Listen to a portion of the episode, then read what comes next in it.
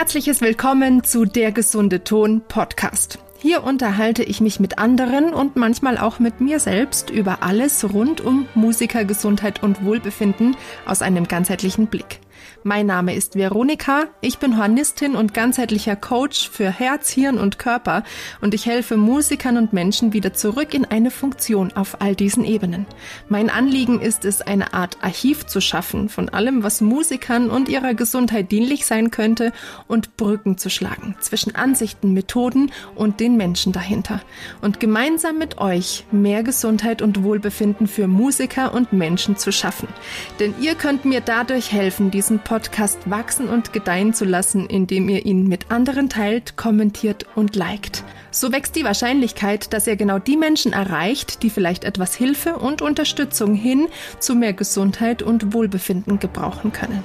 Für diese Folge habe ich mir das schöne Thema Körperarbeit im Instrumentalunterricht ausgesucht und dafür habe ich mir die liebe Fanny Maas eingeladen. Fanny ist Querflötistin, Akkordeonistin, Yogalehrerin und leidenschaftliche Pädagogin. Und sie hat sich dem Thema Körperarbeit im Unterricht besonders stark gewidmet. Sie hat mehrere wunderschön gestaltete und wirklich informative E-Books zu diesem Thema und den verschiedenen Instrumentengruppen geschrieben. Und mit der Fanny habe ich mich einfach über dieses Thema etwas eingehender unterhalten. Wie sie darauf gekommen ist, wie sie Körperarbeit im Unterricht umsetzt und was vielleicht so Visionen für die Zukunft sein könnten, wie Pädagogik und Instrumentalunterricht sich vielleicht in diese Richtung hin noch ein bisschen verändern könnte. Bitte wundert euch nicht, dass die Tonqualität sich mitten in der Folge ein klein wenig ändert, denn wir mussten wegen Aufnahmeschwierigkeiten ein paar Einstellungen ändern. Dem Inhalt tut das Ganze aber überhaupt keinen Abriss und ich wünsche euch jetzt erstmal viel Spaß mit der neuen Folge Körperarbeit im Unterricht und Fanny Maas. Herzlich willkommen, liebe Fanny Maas, beim gesunden Ton. Vielen Dank, liebe Veronika. Ich bin sehr, sehr froh, äh, hier reden mit dir zu dürfen. Oh, sehr schön. Ich freue mich total. Du bist nämlich einer meiner ersten großen Fans. Ja, und du hast dich als erstes bei mir äh, gemeldet. Und es war so schön, es hat mich so gefreut. Und es ist ein schöner Kontakt dadurch entstanden. Wir wohnen auch gar nicht so weit voneinander entfernt. Irgendwann schaffen wir es auch, dass wir uns live sehen.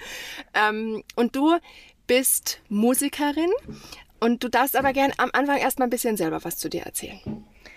Ja, das ist immer eine spannende Frage. Ähm, also ich, also viele Sachen definieren mich. Ich sage, ich schieße jetzt mal durcheinander.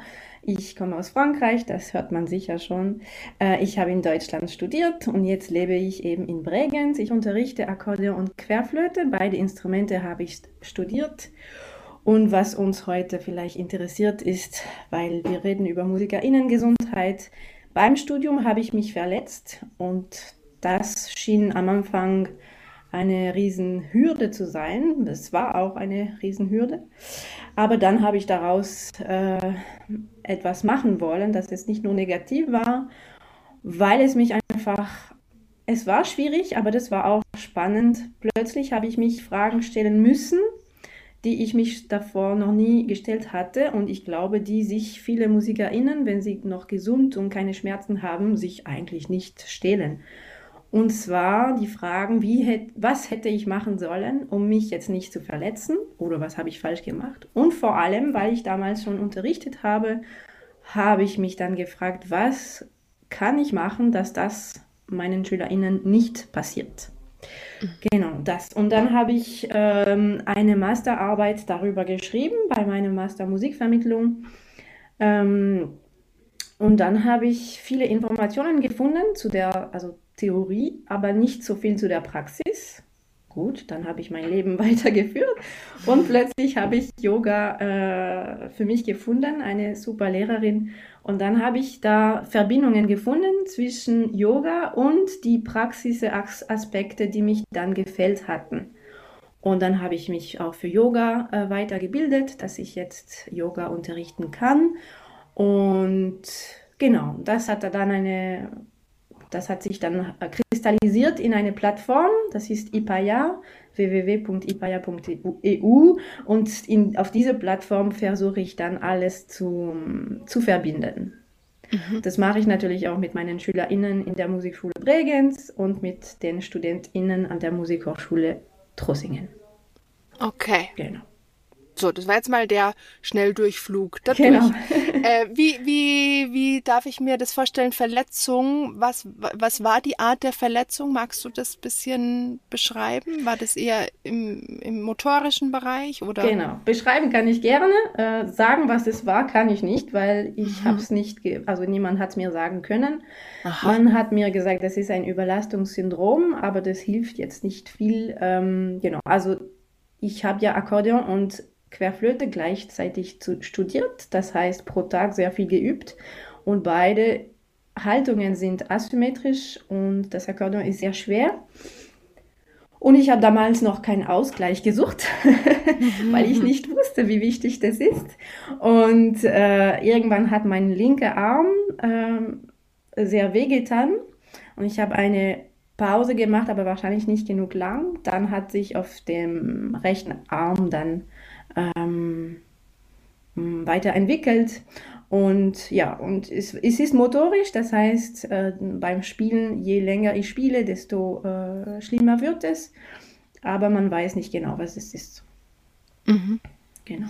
Also ich hatte ja die Folge mit ähm, der Vera, äh, Verena, entschuldige, aufgenommen mit der äh, Franklin-Methode und die hatte ja, bei ihr wurde eine Sehenscheidentzündung diagnostiziert und mhm. bei dir konnte man jetzt tatsächlich gar nicht genau sagen, was es ist. Ist ja auch spannend, dass es dann so.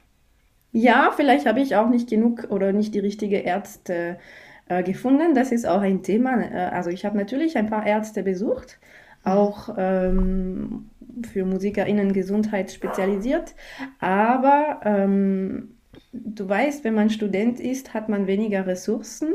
Mhm. Ähm, und das ist jetzt etwas, das ich für meine, für die Zukunft, äh, für die StudentInnen auch überlege, ja. Mm, was, ja, wenn man Student ist, kann, hat man weniger Ressourcen, man geht halt zu dem äh, Arzt, dem äh, am, am nähesten ist, weil man nicht so viel Geld hat zum weit herfahren. Ja. Äh, und ist das jetzt das Best, der beste Arzt, die beste Ärztin zu sagen, was ein Musiker hat, weiß ich nicht. Und kann man das bei mir nicht äh, genauer sagen oder habe ich nicht die richtige Ärzte getroffen, das weiß ich nicht. Mhm.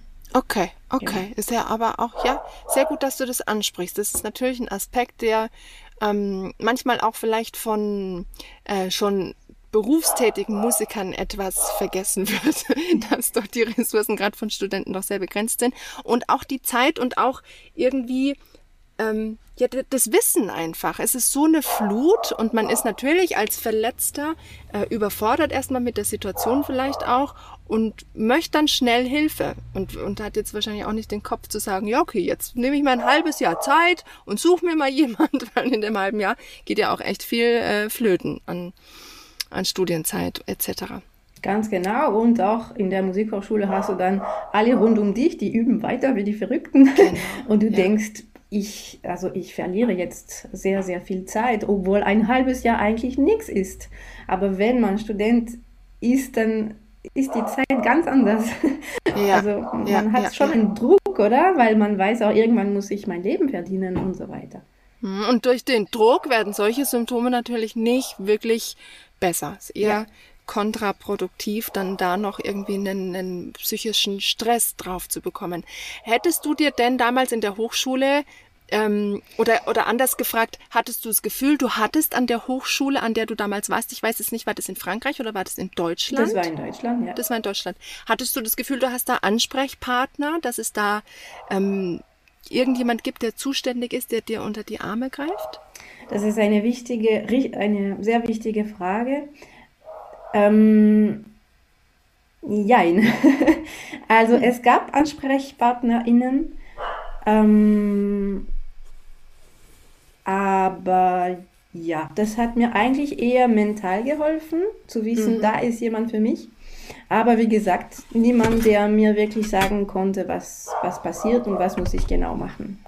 Ja. Es ist aber, wie ich das verstanden habe, dürfen die Musikhochschulen auch keine Ärzte oder PhysiotherapeutInnen anstellen, wenn ich das gut verstanden habe. Und ähm, man muss dann, um eine Diagnose zu bekommen, muss man außerhalb der Musikhochschule suchen. Echt? Also äh, bei, bei mir an der Hochschule damals waren oder sind immer noch, weiß ich nicht, Alexander-Techniker. Ähm, vielleicht ist, wird es aber auch anders geartet. Aber das ist ja spannend, dass die das nicht dürfen. Das habe ich auch noch nicht gehört. Ja, also ich, ja. weil, also ich, ich erst jetzt äh, fange ich an zu verstehen, wie eine Musikhochschule funktioniert. Und wenn, wenn ich das richtig verstanden habe, dann wäre das wirklich etwas, das wir jetzt ähm, probieren könnten zu ändern oder dass ja. auf jeden Fall Ärzte in, Ko also in Kooperation mit Musikhochschulen ähm, gut äh, arbeiten können, so dass eben, wenn Studierenden solche Problematiken haben, ich glaube, das passiert nicht selten, äh, mhm. dass man dann sofort, äh, also schneller Hilfe bekommen kann, weil je schneller die Hilfe kommt, desto äh, wahrscheinlicher ist es, dass man das Problem schnell löst, mhm. dass es dann nicht sch schlimmer wird. Mhm, mhm. Ja, also das wäre auf jeden Fall, ich glaube, dass es so äh, in Hannover und Freiburg diese Institute, die da verkoppelt sind mit den Musikhochschulen, da müsste man mal nachfragen, weil ich weiß eigentlich auch nicht genau, wie, wie die Strukturen da sind. Ich hatte jetzt auch schon mit ein paar gesprochen, aber so richtig verstanden habe ich es auch nicht. Und das ähm, spricht jetzt nicht unbedingt dafür, dass das System einfach und äh, durchschaubar ist. also ohne jetzt blöde Kritik üben zu wollen, aber da ist auf jeden Fall noch Nachholbedarf. Und du kümmerst dich jetzt wunderbar mit deiner Plattform darum. Ich finde es super. Mich würde erstmal total interessieren, aber wie kommst du auf Ipaya? Hat das irgendeine Bedeutung? Nein, also ich, die, die Idee von der Plattform habe ich schon längst gehabt. Also nicht ganz, das in diesem Form, aber ich habe schon gewusst, la schon lange, dass ich da etwas machen möchte und den Namen habe ich schon am Anfang gehabt, Ibaya. Aber mhm. frag mich nicht warum. Ich muss eine gute Über Über Überlegung finden, weil du bist nicht die Erste, die das fragt und dann finde ich, also habe ich dann nicht eine gute Erklärung. Nein, es gibt keine Erklärung. Ich wollte natürlich einen Namen haben, das auf Deutsch und auf Französisch äh, gleich funktioniert, weil die Plattform auch, auch auf Französisch äh, funktioniert. Äh, und das war neutral.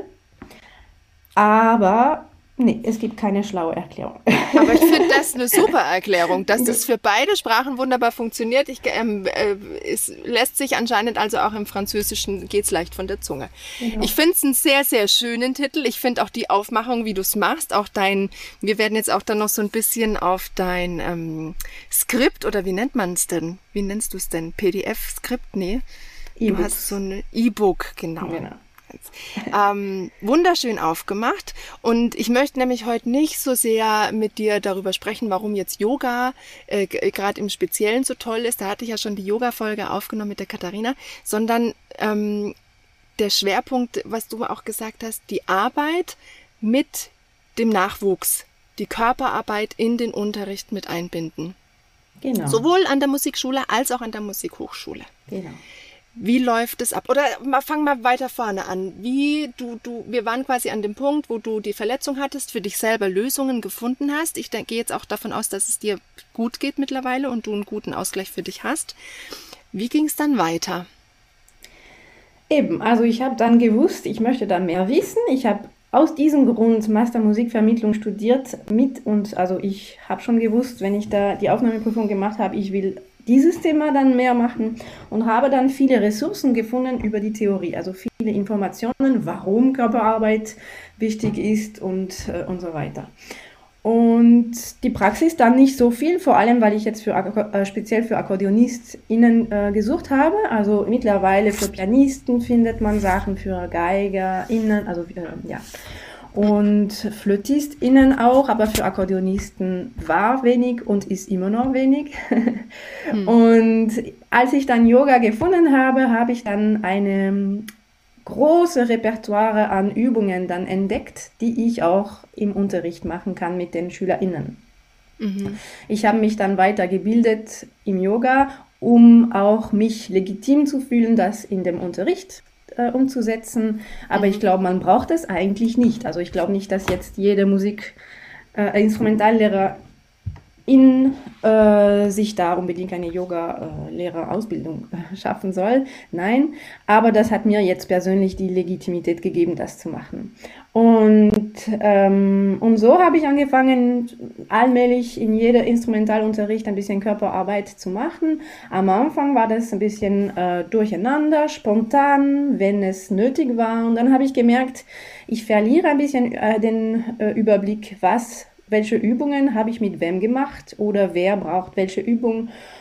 Und dann habe ich gedacht, es braucht ein bisschen Struktur und so weiter. Und dann habe ich äh, mit den Jahren immer mehr Vertrauen und immer mehr Konsequenz und Methoden für mich entwickelt, wie ich jetzt konsequent die Körperarbeit in dem Instrumentalunterricht äh, bringe.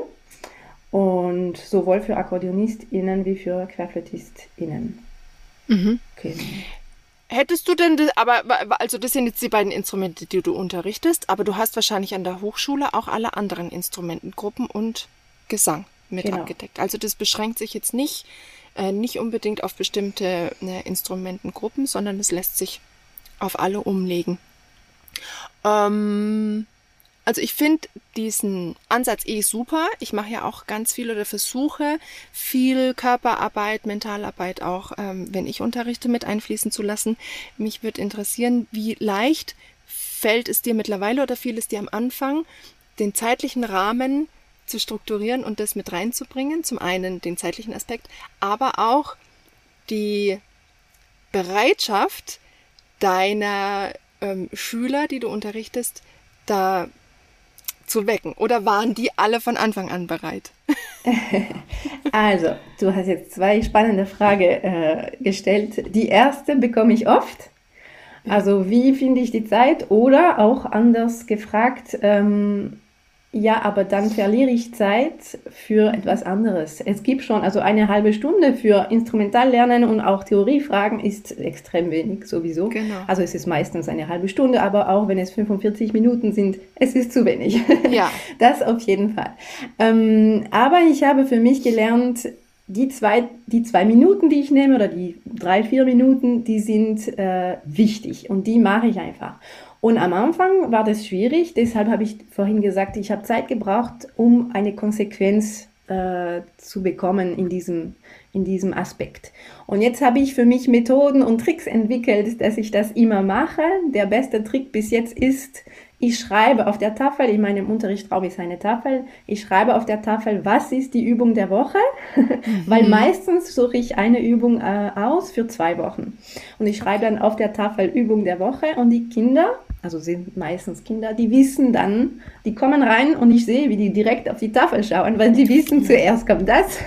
Und die wissen alle auch, wir sind alle im gleichen Boot. Ich bin jetzt nicht die Einzige, der Einzige, die jetzt eine Körperübung machen soll, sondern die ganze Klasse macht das. Ich glaube, das hilft auch jetzt, um deine zweite Frage zu beantworten. Mhm. Ich glaube, die waren nie nicht bereit, diese Übungen zu machen. Ich glaube, die haben das, ähm, und du spürst es auch als Lehrerin, wenn, wenn du merkst, ähm, das Kind will jetzt gerade diese Übung nicht machen, dann mhm. ist es auf jeden Fall besser, das nicht zu zwingen und dann zu was anderes zu machen. Das mache ich jetzt immer noch so. Wenn ich merke, das passt nicht, dann mache ich die Übung nicht. Aber meistens sind die froh. Ich habe auch einmal eine Schülerin gehabt. Ich habe eine Zeit lang immer mit einer Übung am Liegen angefangen und drei, vier Wochen hintereinander und die fünfte Woche kam dann die Schülerin und ich hatte eine andere Übung ausgesucht oder habe ich die Übung vergessen? Ich weiß nicht mehr. Auf jeden Fall fangen wir beim fangen wir zu spielen an, dann sagen sie mir, aber Fanny, machen wir nicht die Übung am Liegen heute. und also ich glaube, man, also ich, ich glaube, das gefällt denen meistens. Mhm. Ähm, ich habe aber ich persönlich habe ich nie ähm, gemerkt, dass es, äh, dass eine Schülerin da blockiert, aber ich rede viel mit KollegInnen über dieses Thema und ich weiß auch, dass es das gibt. Es gibt auch wenig, aber es gibt äh, SchülerInnen, die da blockieren und die da äh, Körperübungen überhaupt nicht machen wollen. Und das mhm. ist dann wichtig zu wissen, dass es das gibt und mhm. das natürlich zu respektieren. Mhm, ein Feingefühl dafür zu entwickeln. Genau, ne? Ja. Wie, wie, gehe ich jetzt da ähm, damit zur Rande? Wie ist es mit den Kollegen? Sind die, werden die aufmerksam auf das, was du machst? Lassen die sich auch darauf ein? Ich hoffe. ich habe da nicht sehr viel, ähm, also die Leute, die mich ansprechen darüber, sind Leute, die auch interessiert sind und dann haben wir gleich viel zu besprechen. Mhm. Ähm, Einmal habe ich dann, ähm, war ich eben am Liegen äh, auf dem Boden mit einer Schülerin auf der, auf der Yogamatte und da ist der, ein Gitarrenlehrer reingekommen, mit wem ich damals den Raum geteilt hatte. Der hatte wahrscheinlich seine Noten vergessen. Und er hat uns äh, gesagt, aha, ihr macht Yoga hier, ein bisschen ausgelacht. Mhm. Und ich weiß dann von dem her, dass es KollegInnen gibt, die das nicht verstehen. Aber Kritiken habe ich noch nie gehabt. Äh, ich glaube, es wird immer mehr thematisiert, wie wichtig das ist, Körperarbeit zu machen. Und ich glaube, dass, ähm, ja, ich glaube, das ist nicht negativ betrachtet. Mhm. Schlimmstens neutral. ja, schlimmstens sind sie erstmal, ja, ähm, sehen sie es und denken nicht, nicht großartig weiter darüber nach. Ja. Und die letzte Gruppe, wie ist es mit den Eltern? Ja, also ich kommuniziere, beziehungsweise mh, mm, da auch. Hab, ich habe nie Kritiken gehabt. Ja. Ich habe nur gute Sachen gehört von Eltern, die sich freuen, dass ähm, dass ich, mir, dass ich mich auch um den Körper der Kinder kümmere. Mhm. Ich weiß nicht, jetzt ist es, ich müsste da vielleicht was machen, um bewusster zu werden, was die Eltern denken. Ich, mhm. Es ist mir jetzt nicht bewusst, nicht wirklich bewusst und das wäre sehr interessant.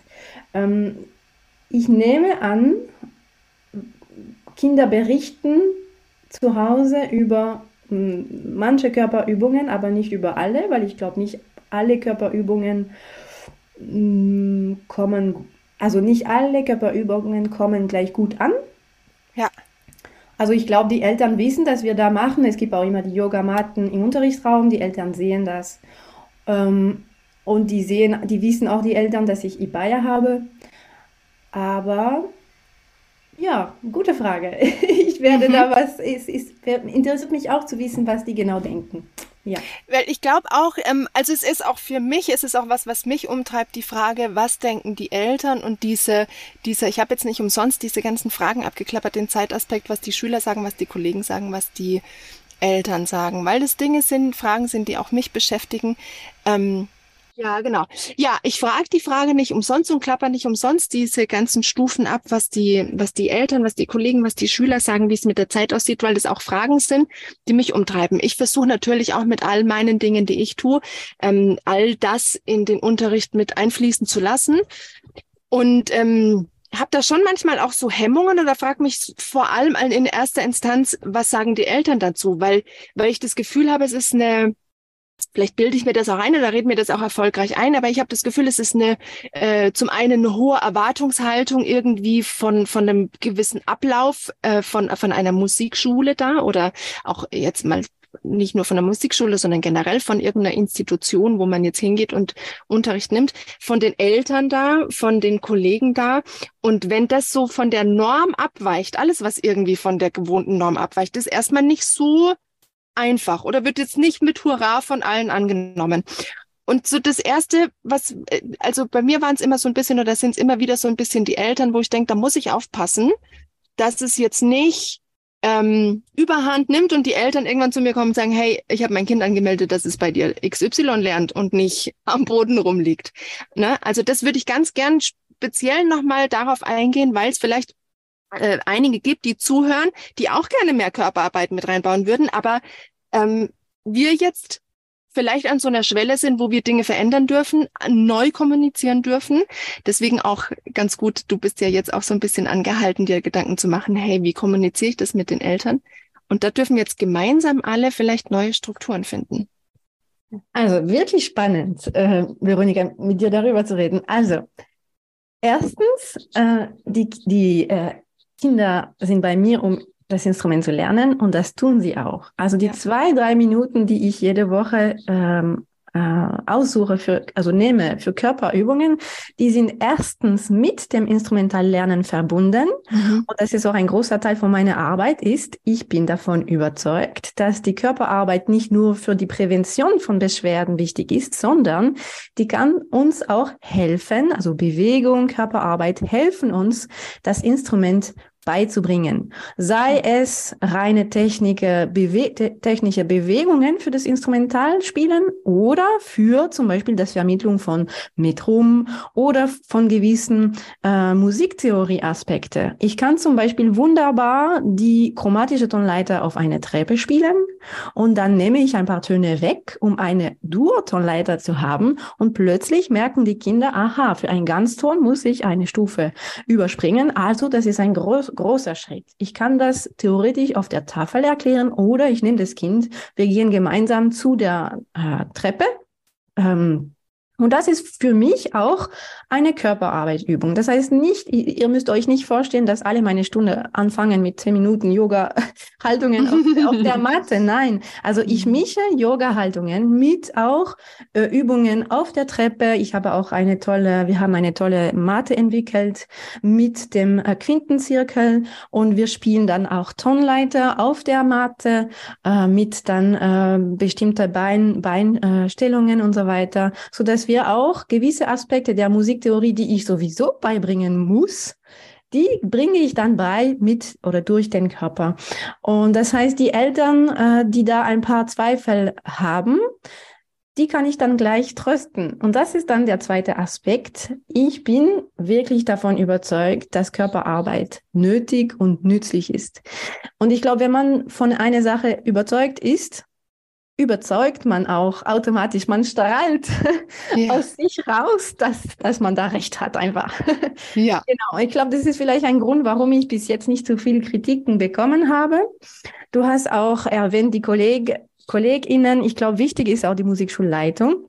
Ja. Die uns da, äh, wenn wir dann in einer Musikschule arbeiten, die uns da auch sehr viel unterstützen kann. Wenn wir die Musikschulleitung überzeugen können, dass es richtig, dass es richtig ist, dann erstens sind die MusikschulleiterInnen meistens glücklich, dass wir da versuchen, suchen, ähm, genau. Und dann ähm, kann man sich auch ein paar ähm, Anschaffungen wünschen für den Unterrichtsraum. Die sind ja. dann auch wichtig. Ja, es ist einfach ein, es kann ein Gymnastikball sein, ein Gleichgewichtsbrett oder eben eine tolle Matte, Quintenzirkelmatte sein und so weiter. Und ähm, ja, und die, was, also ich habe bis jetzt nur positive Erfahrungen gemacht. Man hat mich schon, also es gibt, es gab in meiner Karriere schon Eltern, die für andere Aspekte gekommen sind und haben gesagt, warum machst du das so und so weiter, aber bis jetzt noch nie über die Körperarbeit. Mhm. Finde ich total super, dass du auch äh, das jetzt so ein bisschen rauskristallisiert hast, dass es nicht Körperarbeit nicht bedeutet, dass wir jetzt immer nur Yoga machen und speziell unseren Körper formen oder da jetzt irgendwie auf die Funktion vom Körper eingehen, sondern das Verkörpern von Musik Ganz genau. über den Körper, die die die genau. verschiedenen musikalischen Aspekte, ob es jetzt Rhythmus ist, ob es was mir total neu ist, Quintenzirkel und so die die Tonschritte ist ja super, wäre ich jetzt selber auch nie drauf gekommen, mega und mhm. auch so eine Matte. Also das sind dann wahrscheinlich auch Sachen, wo du gemerkt hast, hey, da fehlt's noch. Das sind Sachen, die du selber quasi neu entwickelt hast, die vorher noch niemand so äh, für dich so auf den Punkt gebracht hat, quasi, oder? Genau. Ja. ja. Ähm, ist es vor allem dieses, oder kannst du das, kannst du das kristallisieren, was das vor allem für Dinge sind, die du noch vielleicht auch am Neuentwickeln gerade bist, wo es noch fehlt, wo noch nicht so die Zusammenhänge genug geschaffen wurden? Also ich glaube, ganz, ganz wichtig ist, dass ähm, wir in den Musikhochschulen, bei den Eltern, bei den Kolleginnen, dass wir dieses Thema einfach äh, verbreitern. Ja. Und daraus werden sich dann wahrscheinlich die Bedingungen auch dann ähm, verbessern. Äh, ich habe schon mal in Unterrichtsräume unterrichtet, wo der Boden nicht ganz sauber war oder wo die Temperatur nicht gestimmt hat im Winter, mhm. zum Beispiel, wo es kalt war, das kennen wir alle. Also der Unterrichtsraum, das das mag vielleicht anekdotisch klingen, dass die, äh, ähm, also ich formuliere anders, der Unterrichtsraum, wie der gestaltet ist, der leitet oder der ermöglicht die Körperarbeit. Wenn der Boden schmutzig ist, dann habe ich keine Lust, selbst auf eine Yogamatte auf dem Boden zu liegen. Wenn äh, der Raum zu klein ist und wenn ich und, und ich habe keinen Platz, mich hinzulegen. Oder wenn ich dann nur einen Tisch habe, Minitisch für mich als Lehrerin meine Sachen habe, aber die Flötistin hat keinen Tisch, hat nur den Stuhl, um seine, um ihre Flöte äh, abzulegen, um meine Körperarbeit zu machen, dann wird es auch nicht klappen. Das heißt, wir sollten Unterrichtsräume wünschen, gestalten, die den, die die Körperarbeit ermöglichen oder sogar einladen. genau. Und dann solche also mein Raum in der Musikhochschule, der ist, hat sehr viele Sachen drin, Teppiche, äh, Matten, äh, Bälle und so weiter. Und ich wünsche mich, das wären, das wäre Standard, dass man, dass man, dass nicht jeder Lehrer das sich besorgen sollte, sondern dass das einfach in jedem Raum steht, bereit, wenn man mhm. das braucht. Das wäre wunderbar. Ja, ja, es gibt in, in ähm, Deutschland, in Bayern, ich weiß jetzt gar nicht, wie es äh, äh, ob das jetzt deutschlandweit tatsächlich oder nur vom bayerischen ähm, äh, Verband der Musikschulen, äh, gibt es die gesunde Musikschule. Ich weiß nicht, ob du davon schon mal gehört hast. Das genau. ist eine wahrscheinlich eine Art Initiative. Ich habe mich noch nicht so sehr damit beschäftigt, weil ich einfach echt viele Sachen mache. Und wo war ich gerade? Ja, ich beobachte dieses ähm, mit der gesunden Musikschule schon. Ich habe manchmal so ein bisschen vielleicht auch, ich bin manchmal vielleicht, was das angeht, auch ein bisschen ungeduldig. Es ist mir zu wenig, es ist mir zu, ähm, zu oberflächlich. Aber ich habe mich auch noch nicht eingehend damit beschäftigt. Also falls jetzt irgendjemand zuhört, der da äh, näher mit zu tun hat mit der gesunden Musikschule, ich bin da auch mit äh, an meiner Musikschule mit der Person in Kontakt, die sich darum kümmert. Ich muss mich da auch noch ein bisschen mehr reinfuchsen. Aber ich finde das, was du gerade angesprochen hast, ganz, ganz wichtig, dass sich das immer mehr etabliert und dass das zum Standard wird, dass die Dinge vorhanden sind, dass dann eine Offenheit ist, dass ganz wichtig, wie du es gesagt hast, der Kontakt zur Musikschulleitung da ist. Das sind auch alles Dinge, die jetzt auf mich zukommen. Ich mit meinem vielseitigen Konzept und meinen vielseitigen Blickwinkeln vom gesunden Tonwert auch auf äh, die Musikschule zugehen, an denen ich meine paar Schülerchen habe. Und ich möchte das auch mehr ins Bewusstsein bringen. Natürlich all die anderen Dinge, auch die Funktionalität der Emotionen, der, des, des Gehirns, des Mentalen, das ist jetzt nochmal, da kommt eine ganze Menge mehr dazu. Aber es dürfen jetzt noch, finde ich, mehr Strukturen geschaffen werden, wie man das äh, ja an den Schüler ranbringt, ähm, damit das normal wird ja. für alle Beteiligten, für die Eltern, für die Schüler und so weiter. Ganz genau. Ähm, wie die diese ähm, wie machst du das? Hast du, weil du hast jetzt vorhin gesagt, du hast eine Übung der Woche. Wie gehst du dann aber damit um, wenn du merkst, der Schüler braucht genau das und das und ja. der bräuchte jetzt eigentlich eher eine halbe Stunde mhm. nur irgendeine bestimmte Art von Körperarbeit, was auch immer, oder vielleicht auch Meditation mal kurz oder so. Machst du das dann? Gab es sowas schon mal bei dir oder versuchst du es wirklich bei diesen kleinen Happen zu lassen?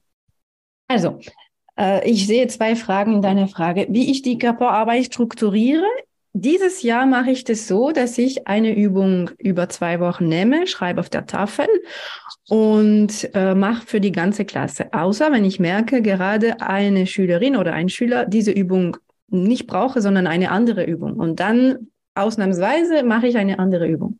Das Jahr davor, äh, die, ja, also das, ich war in Karenz, aber davor, bevor ich in Karenz war, habe ich dann ähm, individuell gemacht, also die Planung von der Körperarbeit pro Schüler. Und dann habe ich pro, also immer auf meinem Heft äh, geschrieben, äh, eine Woche davor, für die Woche danach, welche Übung mache ich mit welchem Schüler. Das, das hat natürlich mh, mm, ja, beide äh, ähm, ähm, Methoden haben Vor- und Nachteile. Und ähm, dann, wie du das gefragt hast, was mache ich, wenn äh, die Übung der Woche äh, zu der Schüler, zu dem Schüler, also zu der Schülerin oder zu dem Schüler gerade nicht passt? Eben, ich passe das an.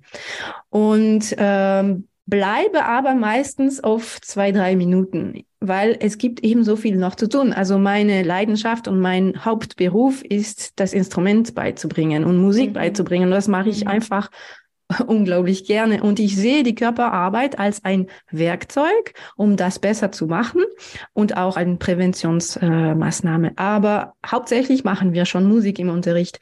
Und woran ich glaube, ist, dass die zwei, drei Minuten aber über die Jahre, dass das viel auswirkt. Ja. Und ausnahmsweise ist es schon passiert, zum Beispiel vor kurzem ist ein Schüler gekommen, hatte Kopfschmerzen. Er wäre, er hätte eigentlich nicht kommen sollen, er war nicht zu gebrauchen. Also wir hätten, also er konnte eigentlich kein Akkordeon spielen, weil der Ton, der Klang schon zu laut war für seinen Kopf. Dann haben wir eine längere ähm, eine fast eine Art Meditation gemacht auf dem Boden, äh, weil ich habe bei ihm gesehen, jetzt Akkordeon spielen wird nicht sehr viel bringen. ähm, aber das sind eher Ausnahmen. Mhm. Weil ich aber auch, ja, ich möchte äh, mit denen Instrument lernen und ich sehe alles, was noch zu tun ist in diesem Bereich und ja. Ja. Ja. Ähm, ja, es macht also auf diese lange Sicht, wenn da mal äh, so, ein, so, eine, so eine Struktur da ist und man weiß jetzt auch, der Schüler wird jetzt ähm, nicht nächstes Jahr gleich aufhören, sondern ich habe den jetzt die nächsten drei, vier Jahre, mhm. dann kann man so einen ein Langzeiteffekt erzielen. Super, mhm. finde ich total gut. Das muss man auf dem Schirm haben. Ähm, das sind alles Erfahrungswerte, die du da jetzt schon gesammelt hast und die du auch weiter sammeln wirst, die total hilfreich für viele sind, glaube ich, weil die einfach nicht wissen, wie fange ich an, wie mhm. erkläre ich es meinem Kinde quasi und ähm, wie wie, wie, wie, wie sind die Zukunftsaussichten? Wie, wie, wie geht man sowas an? Wie setzt man sowas um? Und ich glaube, die Umsetzung ist aber jetzt, wenn du an der Hochschule arbeitest mit Studenten, doch eine ganz andere. Da gehst du wahrscheinlich ganz anders vor, oder? Also ich habe, ähm, ich unterrichte Fachdidaktik, Methodik an der Musikhochschule ja. und habe dann auch noch ein paar fachübergreifende Fächer. Ja. Und ähm, zum Beispiel die Vorlesung Körperarbeit im Instrumentalunterricht, da ist sowieso Schwerpunkt. Und im Methodik, äh, Fachdidaktik, Methodikunterricht, natürlich reden wir darüber, nicht nur, aber natürlich ist es auch äh, mir einfach sehr wichtig.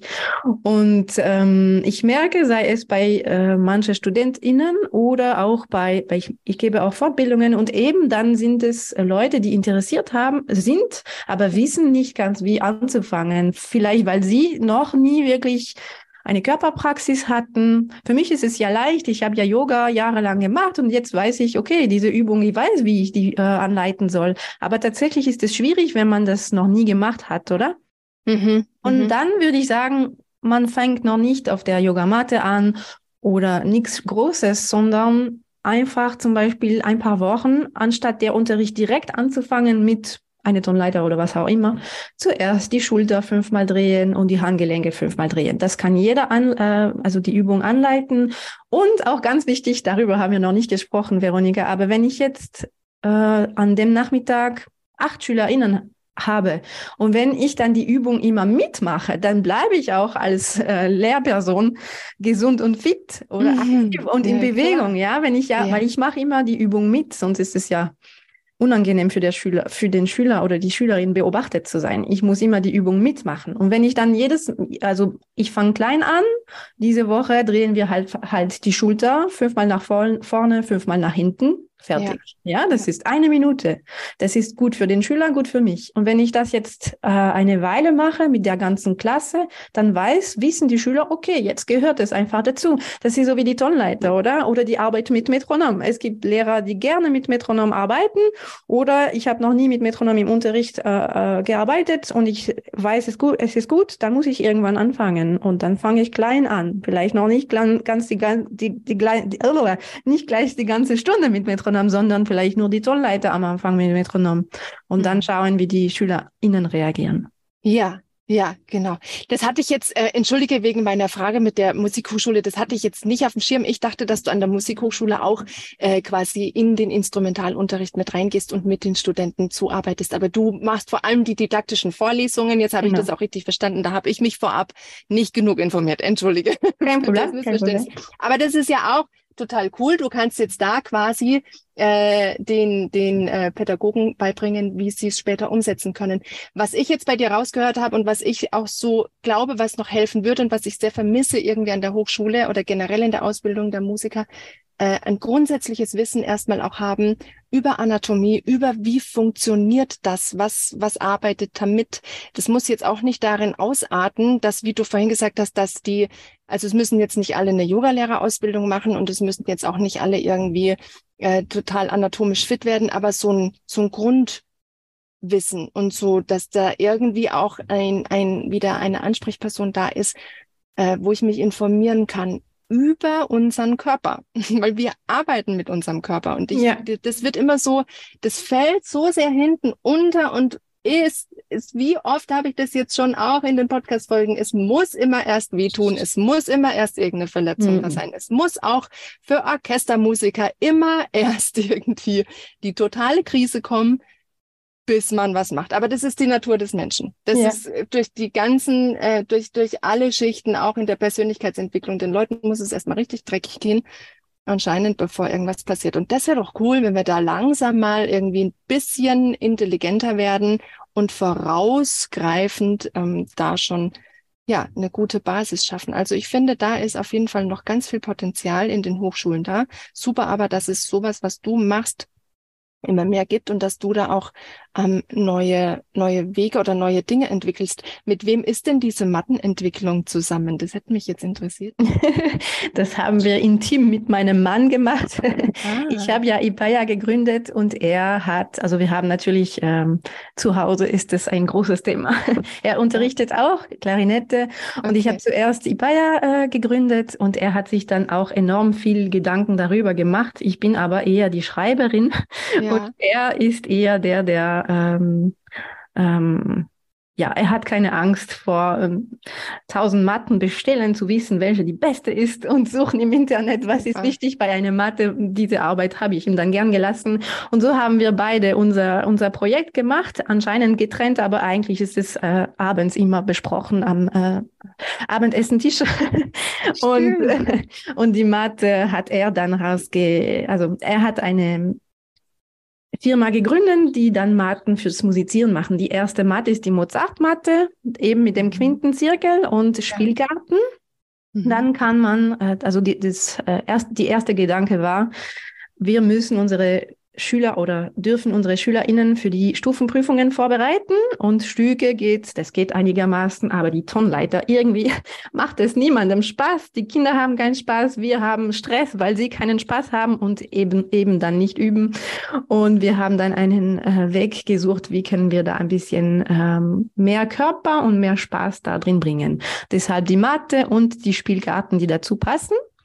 Und wir entwickeln gerade eine Matte für die AkkordeonistInnen, weil die Quintenzirkelmatte, die ist perfekt für Instrumentalisten, die äh, am Stehen spielen. Ja. Und dann haben wir jetzt eine andere Matte in Vorbereitung für die AkkordeonistInnen. Ja, klar, Und sind, wir sind dann offen für Ideen. Super. Super. Ich habe auch gesehen, du warst irgendwie auch mit beteiligt oder äh, hast jemand ausfindig gemacht für einen Stuhl für, für das Akkordeonspielen. Genau, also der Stuhl ähm, habe ich äh, später kennengelernt. Also ich bin nicht die, die diese Stuhl, äh, also ähm, den, also bin nicht die, der Ursprung für diesen Stuhl. Ja. Aber wir benutzen dann diesen Stuhl sehr, sehr gerne im Unterricht. Es gibt mehrere Stühle, die sind für nicht ursprünglich für AkkordeonistInnen gedacht, sondern für meistens für CellistInnen und GitarristInnen, glaube ich. Ja. Äh, aber es ist sehr wichtig, als, als Akkordeonist einen guten Stuhl zu haben für den. Äh, und eben solche Stühle, das ist die ganze Ausstattung, die in dem perfekten Unterrichtsraum sein sollte. Ja. Neben äh, Gymnastikbällen und so weiter. Noch wichtiger ist einen guten Stuhl. Und das fehlt dann noch, ja. ja, ja. Und da eben, wenn du eine gute Beziehung hast mit deiner Musikschulleitung, weil weil leider kostet so einen Stuhl äh, viel Geld und auch die Quintenzirkelmatte, die ist auch nicht billig. Mhm. Weil rund und groß und so weiter und nachhaltig. Und äh, eben, wenn, wenn man das gut, wenn man überzeugt ist, dass man das braucht, dass die Schüler das brauchen, dann äh, bekommt man das einfacher von der Musikschulleitung. Mhm, sehr schön. Und du hast es gerade auch schon gesagt, du bist mehr die Schreiberin. Du schreibst auch ganz viel. Ja. Also ja, magst du dazu noch ein bisschen was sagen, was, wie man, wie man noch mehr von dir quasi mitbekommen kann? Danke, Veronika. Ich schreibe, ich habe immer sehr gerne geschrieben. Äh, natürlich ist es für mich auf Französisch leichter, aber ich gebe mein Bestes auch auf Deutsch. Du machst das sehr gut. Äh, danke. Also ich liebe, ich liebe die deutsche Sprache, aber ja. ich, ich weiß, ich habe noch viel zu lernen. Und ich schreibe dann, ähm, äh, die E-Books habe ich dann geschrieben. Es gibt die E-Books äh, instrumentalspezifisch, also Yoga für Klarinette oder für Flöte oder Akkordeon. Und es gibt dann äh, Yoga, äh, sorry, Körperarbeit im Instrumentalunterricht. Das ist ein Mini-E-Book, wie man eben äh, als, Lehr als Lehrkraft die Körperarbeit äh, umsetzen kann im Unterricht. Mhm. Mhm. Und dann habe ich den Blog gegründet, als ich äh, in Karenz war, weil ich den Bezug zu der Arbeit nicht verlieren wollte und einfach sehr mhm. viel Interesse daran hatte. Da habe ich eben deinen dein Podcast kennengelernt und mhm. lieben gelernt. Und ich berichte über äh, Sachen, die mich interessieren, die mich bei der bei meiner Arbeit äh, in der Musikschule und Musikhochschule dann weiterbringen. Sehr schön. Ja, und da bin ich auch total, also ich kann es nur noch mal sagen, es war so ein schönes Erlebnis, auch dein Beitrag dann da äh, über meinen gerade jung, frisch ge gebackenen äh, Podcast da zu lesen und ähm, da so viel Zuspruch von dir zu erfahren. Also es ist ganz, ganz nett und es verbindet uns auch sehr. Und ich finde es auch, du hast einen sehr schönen Schreibstil und auch, muss es nochmal sagen, die Aufmachung von dem E-Book ist wirklich schön. Es ist einfach allein schon da durchzublättern, macht irgendwie ein gutes Gefühl. Also es ist ein großes Thema ähm, was weiter, weiter vorangebracht werden muss, unbedingt. Ähm, ich finde es total schön, nochmal um das zusammenfassen, die, der Aspekt, den du so sehr im Auge hast und das wirklich richtig gut rüberbringst, dieses, diese kleinen Happen mit reinzubringen. Da tue ich mir noch ein bisschen schwer. Ich bin eher mit den Gro häng an den großen Happen fest und denke immer, ich muss jetzt hier ähm, mit euch ganz viel machen, weil ich den Kindern natürlich ähm, ganz viel mitgeben will. Aber ähm, ich glaube, dein Weg ist nachhaltiger oder verträglicher mit all den anderen Dingen, die wir ja eigentlich äh, in der Musikvermittlung machen wollen. Wir wollen ja das Instrument beibringen. Mhm. Ich habe eine, was ich noch teilen möchte, ich habe eine coole Erfahrung gerade. Ich habe eine Schülerin, die wegen einer Zahnspangen oder einer Zahn-OP gar nicht Horn spielen kann. Und die ist am musischen Gymnasium und die hat trotzdem weiterhin über die musische Gymnasialunterrichtszeit Unterricht bei mir und mit der mache ich ausschließlich Körperarbeit, Mentaltraining, Meditation und so weiter. Und auch da ähm, entwickelt sich was, wie sie später ihr Horn in die Hand nehmen wird. Also wir fangen jetzt dann auch wieder an und sie sagt schon selber, boah, das ist so krass, was sich da verändert. Super. Also man muss nicht immer das Instrument in der Hand haben. Sie kann wir, probieren jetzt mal zu spielen, aber sie, sie sagt auch selber, auf einmal möchte ich doch Abitur mit dem Horn machen. Sie denkt drüber nach. Vorher war es so ein bisschen, äh, hat sie das abgeschlossen gehabt. Aber jetzt hat sie auf einmal so einen Drive und sagt, das ist ja krass, was da alles passiert, was sich da verändert.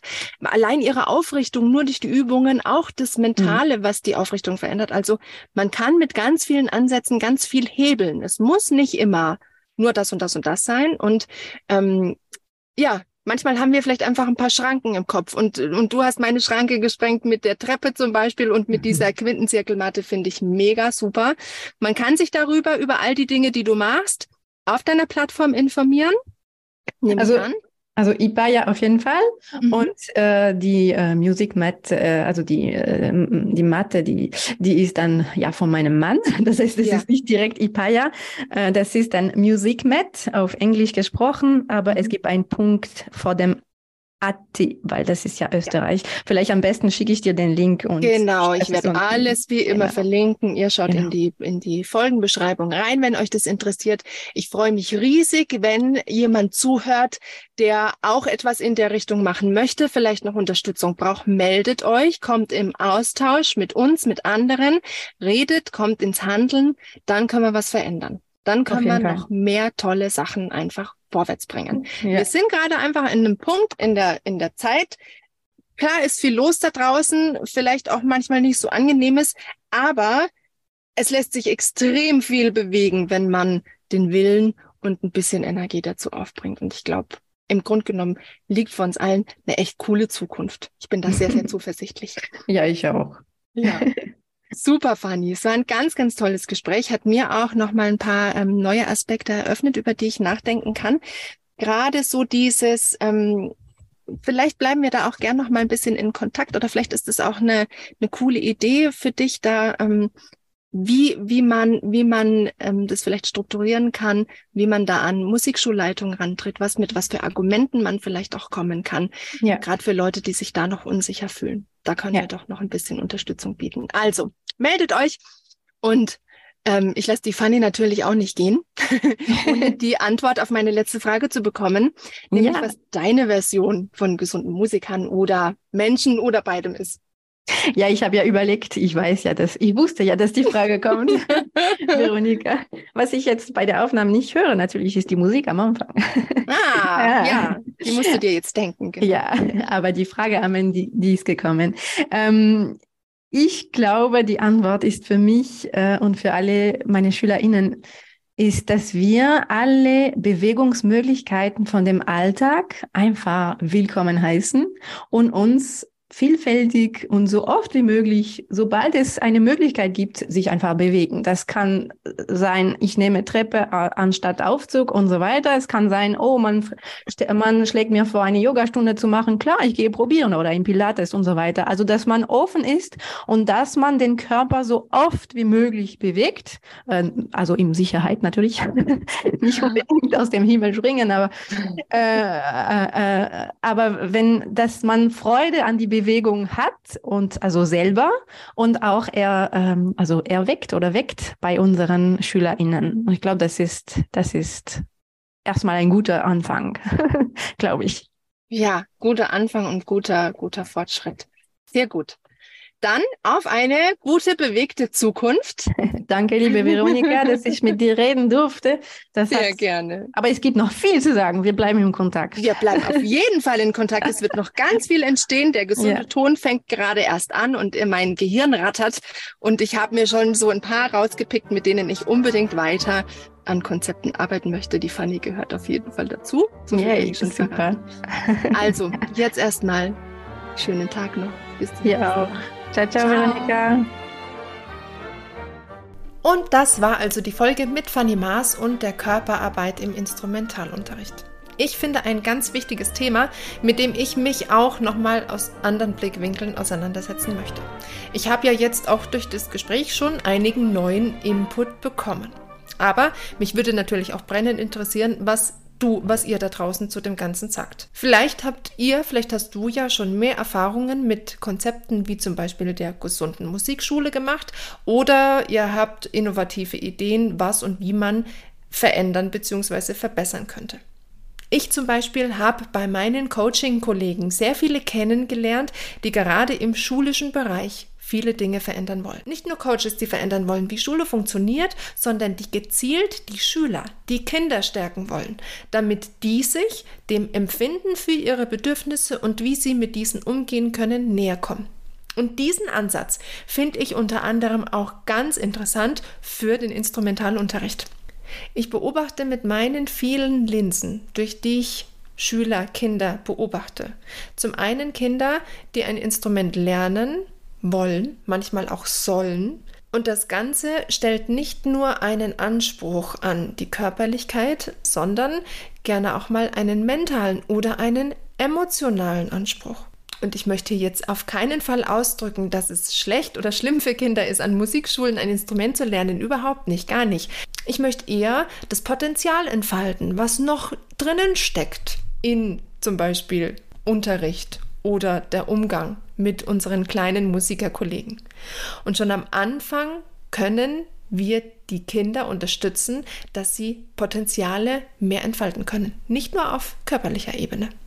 Musik machen beinhaltet einfach so viel. Und wie schön wäre es denn, wenn Kinder die Möglichkeit hätten, diese Potenziale auf körperlicher, mentaler und emotionaler Ebene zu entfalten, sich selbst dabei kennenzulernen und am Instrument in der Interaktion mit anderen, was zum Beispiel auch Bühnenauftritt und soziale Kompetenz wie auch in Orchestern später und noch ganz, ganz viel mehr beinhalten würde. Ich will auf jeden Fall alle darauf aufmerksam machen, die genauso wie ich irgendwie noch Lust haben, mehr rauszuholen und Kinder noch mehr und anders zu stärken. Und ich hänge euch dafür wie immer gerne die wichtigen Links unten ran.